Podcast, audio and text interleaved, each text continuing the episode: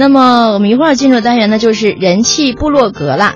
我们要说到呢是四月的洛阳，洛阳呢是最美的季节，不但有牡丹花在城市的各个角落里盛开，而且大批的海内外的游客都会蜂拥而至到洛阳这个城市。其实呢，你会看到当时唐诗里描述的那种满街皆若狂的那种状况又回来了。就大减价了吗？这是，走过路过不要错过啊！全场五折，嗯拆店大甩卖了啊！嗯，然后是老板跟谁谁谁跑了啊之类的。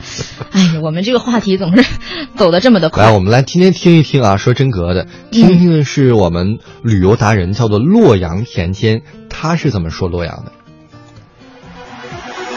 我有最嗨的人气，我们有最酷的旅行见闻。行，今天我来到了澎湖湾，澎湖的白天。这里是人气部落格，等待你的加入哟。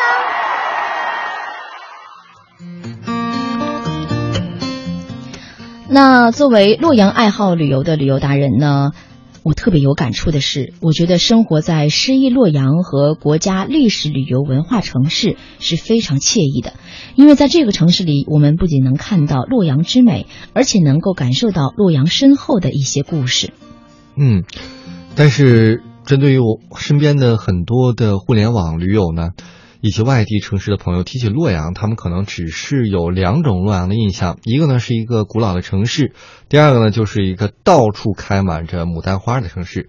接触时间长了，就会用自己的想法和看法，用自己的一些亲身经历去告诉大家，洛阳到底是一个什么样的城市呢？在零五一啊一五年的时候，曾经组织过一次活动，就是邀请像天涯还有新浪旅游、网易网易旅游的一些旅游达人呢，来到洛阳。大家来自天南海北，有的人从广州、从深圳，呃，来到这个地方，到达洛阳。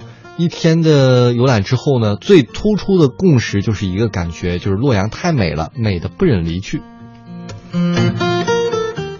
我觉得呢，用“不忍离去”这几个字评判洛阳是一点都不为过。为什么这么说呢？因为他们在四月份来到洛阳，洛阳确实是美得一塌糊涂。用洛阳话说就是美得没法再说了。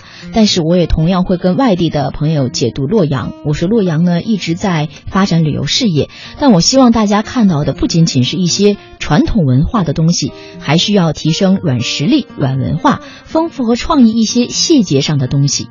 那么如今呢，大家对一个城市的了解，除了在课本上、书本上的了解，更多的是一种新兴的渠道，那就是互联网。很多外地的朋友啊，往往是通过互联网来了解洛阳有哪些美丽的地方。嗯、当然呢，大家也喜欢用互联网的方式去传播，不仅仅是我一个人，许多呢在洛阳读过书的青年人都是用手机来传播，呃，来赞美我们的洛阳的。